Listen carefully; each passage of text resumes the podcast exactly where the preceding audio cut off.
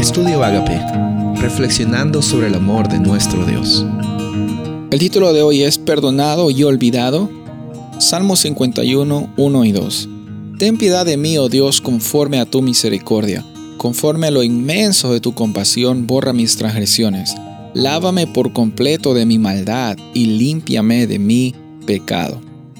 David eh, encontró eh, un juicio hacia sí mismo cuando él dijo de que este hombre, según la historia que Natán le había puesto, este hombre de la historia era un hombre que merecía la muerte. Ese hombre que tenía bastantes ovejas, pero decidió, eh, cuando vinieron algunos invitados, matar a la oveja del vecino, la única que tenía. y David mismo se puso entre comillas, la soga al cuello y se confrontó con las cosas que él había hecho. Pero es increíble, en primer lugar, cómo es que muchas veces nosotros actuamos como David. Natán le estaba contando una historia para apelar la actitud y las acciones que David tuvo, pero David simplemente lo tomó como una historia de otras personas y no lo tomó como una oportunidad para que él reflexione en lo que él estaba pasando. No fue sino hasta que Natán le dijo, mira, tú eres ese hombre tú has hecho estas cosas, que David finalmente se dio cuenta. Sin embargo, la misericordia de Dios es tan grande que a pesar de que, que David mismo no se dio cuenta de, su aflicción o de su, su transgresión, sino hasta que cuando Natán le dijo, a pesar de eso, Dios le estaba ofreciendo la oportunidad para que él sea perdonado.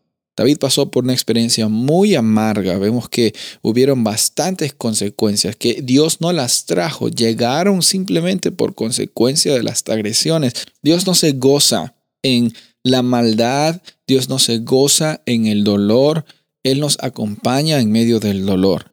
Tampoco dice, mira, tienes que pagar las consecuencias. No, la, la vida que nosotros vivimos, que Dios desea que vivamos, es una vida con abundancia otra cosa es que nuestra decisión es totalmente alejarnos de la casa de nuestro Padre y pensar que nosotros tenemos una mejor idea de qué es una vida con abundancia.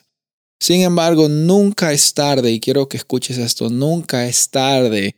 Y si en algún momento has querido abandonarlo todo y abandonar tu fe y abandonar la realidad de quién eres como hijo o hija de Dios, nunca es tarde para volver, nunca es tarde para declarar, nunca es tarde porque Dios siempre es más grande que cualquier transgresión o problema que tú hayas tenido.